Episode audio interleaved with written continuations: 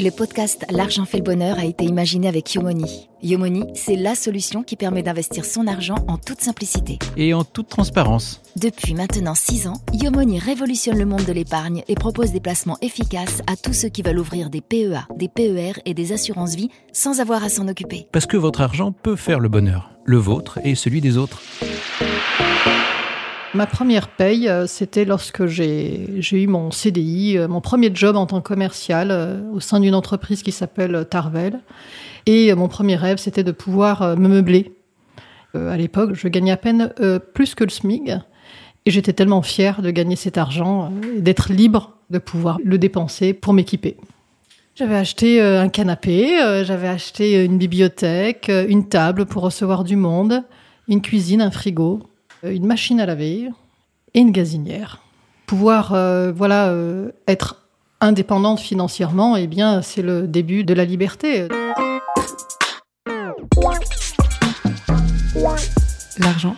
L'argent. L'argent. L'argent. Et qu'est-ce que vous en feriez? Le bonheur. Le bonheur. L'argent Fait. fait. Le. L'argent fait le bonheur. Bonjour à tous et bienvenue dans L'argent fait le bonheur. Pour ce deuxième épisode, direction une banlieue populaire de Lyon, à Vaux-en-Velin, plus exactement au numéro 38 de l'avenue du 8 mai 1945. À première vue, ce qui se tient là n'est rien d'autre qu'un banal pavillon, avec son portail comme des barreaux de prison, son toit en tuiles, son entrée au bout d'un escalier étroit, et sa peinture blanche qui n'est plus très blanche. À première vue donc.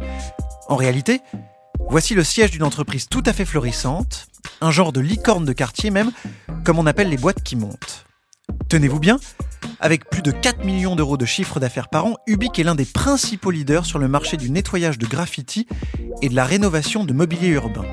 Une réussite derrière laquelle se trouve une entrepreneuse qui s'est faite absolument toute seule, Maria Lamier-Coulon. Vous allez l'entendre, celle qui est originaire de la Duchère, un autre quartier défavorisé lyonnais, a développé peu à peu son business en réinvestissant patiemment, avec du flair, chaque euro qu'elle a d'abord gagné. Surtout, elle s'est mise bille en tête de faire d'Ubique une entreprise à la pointe en matière d'innovation sociale. Avec Maria Lamy-Coulon, les profits servent le bien-être des travailleurs et vice-versa. Pour l'argent fait le bonheur, Maria Lamy-Coulon raconte son histoire et tous les sous qui vont avec. L'argent fait le bonheur. Je n'étais pas prédestinée à créer une entreprise. Je n'aurais jamais imaginé, en tout cas dans mon éducation et dans ma culture, d'où je viens, je n'étais pas destinée à créer une entreprise. C'est un concours de circonstances. Après mon bac plus de commercial, je voulais faire école de commerce.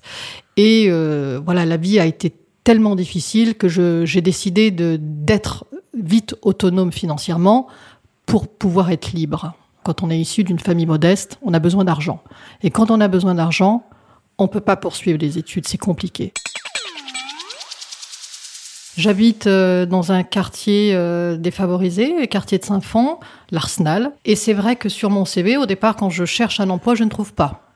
Et là, je suis accompagnée par la mission locale qui me prend en main en disant ne t'inquiète pas, euh, on va t'aider à trouver le job que tu mérites.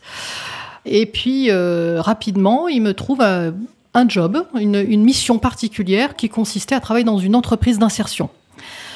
Et là, je dis à l'émission locale, mais vous comprenez, avec un bac plus 2, euh, je, devrais normalement travailler dans une, entreprise classique. On me dit, mais t'inquiète pas, tu dois prendre ce premier job, tu verras, et derrière, d'autres portes vont s'ouvrir.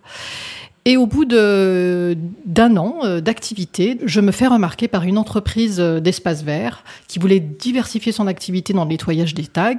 Pour une jeune comme moi qui résidait dans les quartiers, eh bien, ça a été un levier pour pouvoir obtenir mon premier job, un vrai job, un CDI dans une, entreprise privée. C'est comme ça qu'à 23 ans, je rentre en tant que commercial dans, dans cette entreprise, une belle entreprise, très engagé, euh, on va dire, en termes de RSE euh, à, l'époque. Et puis, au bout de deux ans, euh, cette société s'est dit, bah, finalement, le nettoyage des graphies. Donc, j'ai démarché. Hein, donc, cette entreprise a décidé de se diversifier en se disant, bah, tiens, les espaces verts, eh bien, quand on a des périodes d'intempéries, on ne travaille pas et on va diversifier avec cette activité. Et au bout de deux ans, elle, elle, se recentre, elle se dit bon, c'est pas vraiment notre métier de nettoyer des graffitis sur des façades. Et donc, elle m'annonce au bout de deux ans l'arrêt de l'activité. Et puis là, bah, moi j'étais euh, très déçue, hein, puisque c'est un petit peu le, retour à la case départ. Hein, quand on, on, vient de l'insertion, on est inquiet, on se dit mais qui va bien vouloir de moi? Et puis euh, j'étais avec un, collègue euh, aussi qui était dans la même configuration que moi. Puis je dis bah, qu'est-ce que vous allez en faire? Et puis l'entreprise, le patron me dit bah écoutez rien. À partir du moment où on a décidé d'arrêter, on va arrêter. Et je dis bah écoutez, ce que je vous propose, c'est de me vendre l'entreprise. Et là, Monsieur Levrat, le PDG de l'entreprise, me dit bah écoutez, vous êtes tellement audacieuse et vous êtes tellement touchante que je vais vous l'offrir pour un euro symbolique. Voilà, et c'est comme ça que la création euh, le début de l'entrepreneuriat a démarré, on, va dire, sur euh, une question d'audace et d'opportunité. Et en effet, il y avait cette rage, on va dire, de réussite. Je suis fille d'émigrés, nous sommes une génération de femmes pionnières. Peut-être que mon énergie et, ma force, je la tiens de ces trois générations de femmes. Ma grand-mère est arrivée dans les années 70. Elle savait ni lire ni écrire. Donc elle a ouvert la voie pendant que ma mère euh, était en Algérie.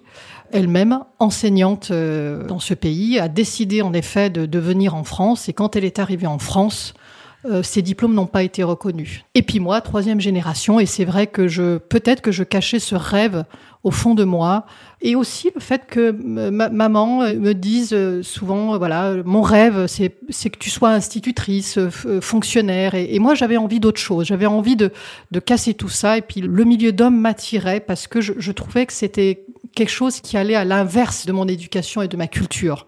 Chez nous, bah, les femmes ne sont pas forcément dans les milieux d'hommes. Et moi, je, trouvais que c'était un, sacré pari euh, de faire à l'inverse de ce que j'avais pu recevoir euh, dans, l'éducation. À 25 ans, on est jeune. On n'a pas d'expérience, on n'a pas de crédibilité.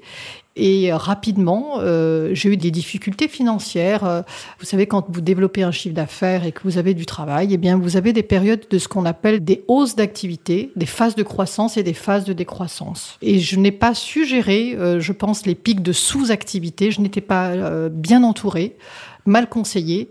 Et c'est ce qui a fait la différence avec mes expériences qui ont suivi. Donc, deux ans après, j'ai déposé le bilan pour un déficit à l'époque de 8000 francs. Quand on raconte ça, aujourd'hui, euh, je me dis bon, bah, j'ai largement dépassé euh, les déficits en temps de Covid ou en temps de développement. Eh bien, vous vous rendez compte, euh, le fait de ne pas avoir eu voilà les bons conseils, le bon accompagnement, j'ai déposé le bilan et j'ai eu mon expérience de passer devant un tribunal. Il faut savoir que quand vous déposez le bilan, eh bien, vous passez devant un tribunal de commerce. Voilà, donc ça, ça a été peut-être un traumatisme, mais ça a été aussi une, bonne expérience qui m'a fait dire plus jamais. Je ne repasserai pas comme quelqu'un de coupable, hein, quelque part, hein, très bien le commerce. On évalue si vous êtes coupable ou, pas coupable d'avoir bien géré votre entreprise. Ma satisfaction en sortant du tribunal, je n'ai pas été interdit de gestion. L'argent. L'argent. Fait. Fait. Le. L'argent fait le bonheur. En 2005, six mois à peine après la fermeture de Façade Environnement, Maria Lamier-Coulon a créé Ubic, qui au départ n'était qu'une société de conseil. Et puis bon an mal an, l'entrepreneuse a fini par rencontrer Eric Saguet, le patron d'HTP, leader français du nettoyage de graffiti. Lequel, ça tombait alors à pic, a demandé à Maria Lamier-Coulon de l'aider à investir le marché lyonnais. Voilà alors comment cette dernière a fini par créer HTP Centre-Est, qu'elle a placé sous la bannière d'Ubic. Son succès dans le nettoyage du graffiti est parti de là. Le fait de m'associer en fait avec euh, cette personne m'a fait dire ça, ça va être une opportunité pour gommer le fait que je sois une femme, que je sois jeune, et je vais apprendre en fait. Je vais apprendre, à défaut d'avoir fait une école de commerce, je vais apprendre avec quelqu'un d'autre comment on gère une entreprise. Très rapidement, lorsque j'ai créé HTP Centre-Est avec Monsieur Eric Saguet, donc en 2005, et eh bien là, vous avez des espèces, vous savez, les feux verts qui s'allument les uns après les autres. Les banques me faisaient confiance parce que j'étais associée avec Monsieur Eric Saguet. Ensuite, des clients comme la ville de Lyon, euh, j'ai pu euh, obtenir mon premier gros marché parce qu'en effet, j'étais associée avec une entreprise euh, qui était présente depuis quelques années. Ce qui a changé les choses dans la configuration par rapport à la première société que j'avais, Façade Environnement, c'est quand j'ai eu un marché récurrent. On appelle ça, dans, le cadre des marchés publics, un marché à bon de commande, c'est-à-dire que là, vous avez un contrat pour quatre ans ça veut dire que vous avez quasiment la, garantie d'avoir du chiffre d'affaires récurrent. Une ville comme la ville de Lyon, ça représente plus de 200 000 mètres carrés de nettoyage par an. Donc ça représente à peu près euh, un million de chiffre d'affaires euh, par an, en moyenne de manière régulière, euh, entre 80 et 100 000 euros de chiffre d'affaires par mois. Et là, je venais d'apprendre quelque chose, c'est que en effet, lorsque vous obtenez, vous avez des marchés récurrents, des marchés à bon de commande, eh bien, ça vous permet d'avoir une sécurité, une récurrence d'activité qui vous permet bah, d'investir et surtout d'embaucher sur du long terme. Et donc là, ça a changé complètement le développement de l'entreprise, parce que le fait d'avoir un marché bah, vous appelle à d'autres marchés. Et le fait d'avoir un marché comme la ville de Lyon, eh bien, c'est une reconnaissance. D'avoir des, beaux clients permet de rassurer d'autres clients. C'était le premier marché qui manquait, le premier gros client qui en appelle d'autres. Il y a aussi le fait qu'au niveau des, bureaux, ben, vous pouvez aussi changer de bureau. Au départ, j'ai commencé dans un bureau de 50 mètres carrés. Nous avons dû déménager pas loin de 3-4 fois. Et c'est vrai que j'en avais un petit peu marre d'être nomade. Et euh, j'avais vu ce modèle de Jacques Matera, Brancourse, et j'avais envie de, reproduire le modèle d'être propriétaire. Et, là, j'aspirais en effet à devenir propriétaire. Et là, euh, je dis bon, maintenant la deuxième, la prochaine étape, je veux accéder à la propriété professionnelle, acheter mon unité de production pour être chez moi. C'est là où j'ai commencé à faire comme tout le monde, comme à titre personnel, contacter des agences immobilières spécialisées dans les, biens professionnels. Et donc j'ai acheté mon premier bien à Vaux-en-Velin. Donc pour moi, c'était une évidence d'acheter sur mes terres. Alors au départ, ça s'est fait de manière pas consciente. J'avais besoin en fait de revenir à mes racines. Ma première entreprise, la première entreprise qui a permis mon premier job était à Vaux-en-Velin et j'avais besoin d'investir euh, à Vaux-en-Velin. Une entreprise de prestation de services est composée de 50% d'humains. Donc forcément, la clé, c'est d'innover, de réinventer. Innovation, c'est réinventer. Ce n'est pas inventer les choses, c'est de réinventer ce qui existe déjà et qui est mal fait. Dans mon management que j'appelle le management équitable, qui consiste en fait à trouver en permanence l'équilibre entre le bien-être des salariés et la performance de l'entreprise, eh bien les salariés ont compris qu'ils avaient intérêt à avoir un patron qui considère en effet la place des hommes. Et c'est pour ça que je me suis inscrite dans cette démarche d'innovation sociale, parce que souvent on me disait oui, mais toi tu es une femme, ce que tu fais c'est du social, en fait, tu écoutes beaucoup tes salariés, tu passes un temps de dingue. Mais il y a 20 ans, en fait, j'étais un peu en avance sur ce qui se passe aujourd'hui, où on parle d'inclusion, d'innovation sociale, mais à l'époque, c'était une question de survie pour moi, d'existence et de reconnaissance de légitimité.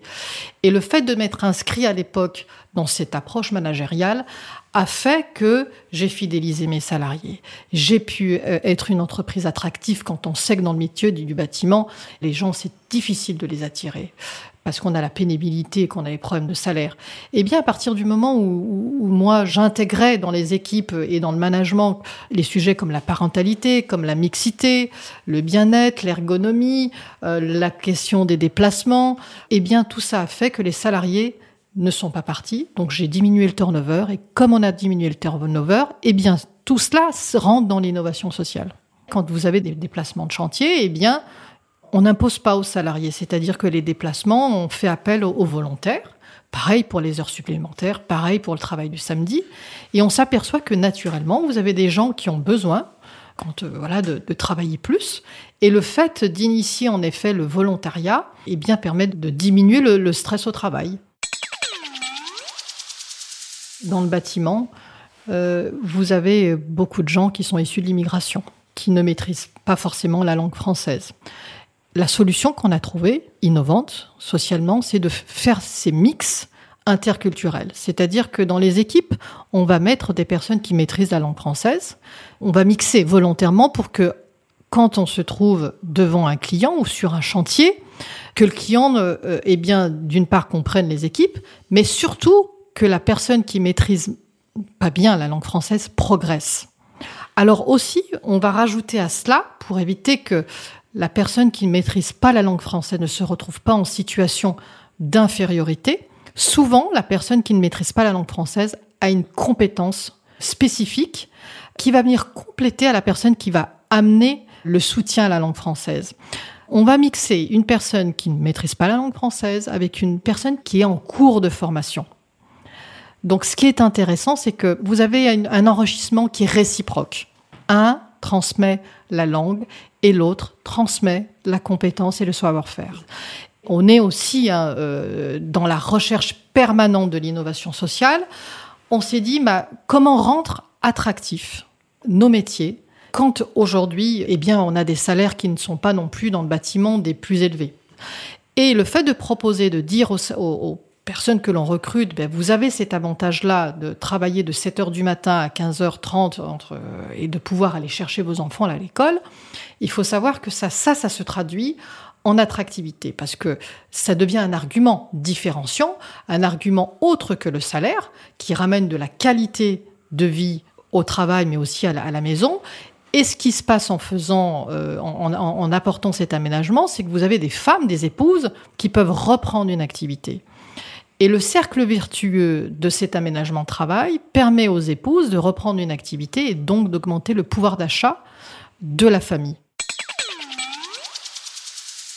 Dans le monde du bâtiment, il faut savoir qu'il n'y a pas de femmes. Euh, donc la première action, c'est de pouvoir euh, intégrer des femmes euh, sur les chantiers et plus globalement dans l'entreprise. Euh, donc ça, ça a été mon, premier souhait de, voilà, de, recruter euh, sur le terrain. Alors il faut savoir que c'est extrêmement difficile, même si une entreprise aujourd'hui est volontaire, les femmes naturellement ne se positionnent pas sur les chantiers. Alors comme j'ai eu du mal à trouver des femmes euh, sur chantier, j'ai décidé de créer un poste de manager, chef de chantier, pour intégrer une femme. Et là, à ma grande surprise, j'ai une secrétaire qui lève le doigt et qui me dit bah, voyez Maria je, je, je, sais que vous, vous allez vous chercher un chef d'équipe. Et ben moi je rêve au fond de moi-même de devenir un chef d'équipe. Et bien là ça a été euh, et bien ce qu'on appelle une, innovation sociale de dire eh ben pourquoi pas? Dans son parcours c'est vrai qu'elle connaissait très bien l'entreprise elle connaissait très bien les salariés puisqu'elle les avait au quotidien. Et donc on l'a accompagnée et on l'a formée monter en ce qu'on appelle monter en compétences euh, et pendant, pendant deux ans, et, et ce qui lui a permis de, de pouvoir suivre l'activité, de suivre les compagnons de nettoyage de tag. Donc ça, c'est une innovation sociale, dans le sens où on s'est aperçu que le fait que les salariés, les ouvriers aient une femme, eh bien, on a diminué ce qu'on appelle les rapports de force. Vous savez, quand vous avez euh, un chef homme avec des hommes, eh bien, vous, vous n'avez pas le même rapport que si vous avez une femme avec des hommes. Ça s'est traduit comment? C'est que le rapport n'étant pas le même, on a un rapport de dialogue, de dialogue peut-être plus naturel, social entre une femme et un homme. Et là, bien, on a pu observer et constater que les absences, des fois parce que voilà, on a pris, on a un coup de gueule avec son chef, on vient pas le, lundi. Et bien tout ça, ça s'est arrêté. Donc ça, c'est ce qu'on appelle des actions innovantes socialement qui ne coûtent pas grand-chose mais qui permettent en effet de, de se traduire en performance. L'argent. L'argent fait. Fait. Le. L'argent fait le bonheur. La croissance d'HTP et du BIC a été rapide, très rapide même. Plusieurs marchés et plusieurs contrats sont arrivés successivement sur la table de Maria Lamier-Coulon. L'entreprise s'est mise à faire du profit. Qu'est-ce que cet argent a alors changé pour Ubic et plus personnellement aussi pour sa patronne? J'avais toujours cette angoisse du dépôt de bilan. Hein. Il faut savoir que quand vous, voilà, vous, êtes marqué quand même au fer rouge. Hein. Donc moi j'avais suivi les conseils euh, de tout, toujours réinvestir. Réinvestir, ne pas prendre l'argent. Comme les dividendes remontaient sur ma holding Ubic, j'ai capitalisé, en fait j'ai fait la fourmi. J'ai fait la fourmi pendant des années. Et en fait, euh, l'argent que je gagnais était toujours réinvesti dans d'autres sociétés. C'est pour ça que j'ai eu d'autres sociétés qui n'étaient pas forcément en lien avec mon premier associé. Moi, j'ai décidé en fait de faire des petits avec, euh, avec mes petits. Et c'est comme ça que je suis arrivée en effet euh, bah, d'une société euh, Ubique qui générait la première année 100 000 euros à aujourd'hui un groupe qui, réalise 4 millions d'euros. Ce qui a été vertigineux pour moi, c'est les premiers distributions de dividendes. Ça, c'est quelque chose que je ne connaissais pas. C'est-à-dire qu'à la fin de l'année, euh, si vous dégagez du bénéfice, euh, bah, vous décidez avec un associé bah, de libérer de l'argent. Et là, ça a été, euh, oui, ça a été le Graal, quoi, de me dire, mais c'est, oui, oui, on peut avoir beaucoup d'argent d'un coup.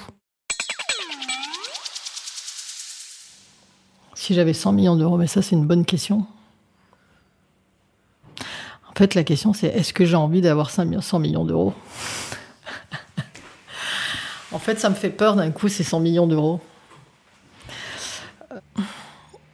En fait, vous me posez une très bonne question parce que je, me dis aujourd'hui, est-ce que le bonheur d'un chef d'entreprise, c'est d'avoir 100 millions d'euros? Et, je pense que aujourd'hui, je, me pose plus la question de me dire, mais en fin de compte, Marie, est-ce que tu n'es pas heureuse à ne pas avoir 100 millions d'euros? Parce qu'il y a une vraie notion aujourd'hui dont je n'avais pas conscience quand j'étais pauvre, c'est le, le temps. Qui dit entrepreneuriat dit aussi sacrifice. Et souvent dans les sacrifices de l'entrepreneuriat, ben, c'est la famille. Les enfants, on passe à côté de quelque chose. Et, euh, et le Covid m'a fait prendre conscience de ce temps, de ce temps que je n'ai pas forcément eu pour ma famille et mes enfants. Donc je reverrai ma copie en disant que ce que j'ai aujourd'hui est, tellement beau et tellement grand que je ne pense pas rêver d'avoir 100 millions d'euros. on se dit, est-ce qu'un jour on aura autant d'argent et, on a tellement peur d'avoir tout l'argent du monde parce que vous savez finalement ce qui fait rêver dans la vie, c'est de, de, ne pas avoir suffisamment d'argent, euh, mais d'avoir ce qu'il faut pour continuer de rêver. Donc pardonnez-moi, mais je, ne, je ne voudrais pas faire partie de ces gens qui n'ont pas ce, qui ont cette problématique d'avoir autant d'argent. Si j'avais beaucoup d'argent, euh, je le consacrerais en effet à l'économie sociale et solidaire. Je le consacrerais euh, à la cause des quartiers, qui m'est cher, puisque c'est ce qui m'a nourri, c'est dans mon ADN. Euh, en effet, je donnerais confiance à des gens euh, voilà, qui, n'ont rien et qui, n'ont, euh, qui ont des rêves à les accomplir, en tout cas sur le volet de l'entrepreneuriat. Je consacrerais du temps aussi à la cause de l'illettrisme. Donc ça, c'est un sujet qui m'est cher, voilà, d'aider les gens en arrivant dans notre pays, euh, à être mieux, intégrés. Ça, c'est une clé de, de réussite hein, dans l'égalité des chances. L'argent. L'argent fait. fait. Le. L'argent fait le bonheur. Comme son introduction, le tout dernier sujet de ce podcast est un gimmick. Pour finir, voilà ce que Maria Lamier-Coulon nous dit de sa dernière dépense. Les derniers euros que j'ai dépensés, je me suis acheté euh, la paire de baskets que j'ai au pied. Voilà, mes barons papillons que j'ai acheté euh, à Versailles. C'est un petit plaisir que je me suis fait. Euh, voilà, qui est une, euh, voilà, une, paire de chaussures Made in France, donc qui fait partie de, aussi de mes valeurs, Made in France.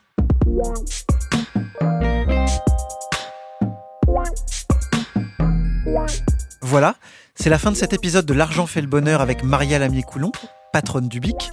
J'espère que celui-ci vous a inspiré, qu'il vous a donné des idées. Je vous remercie de nous avoir écoutés et je vous dis à très vite pour un nouvel épisode de L'argent fait le bonheur.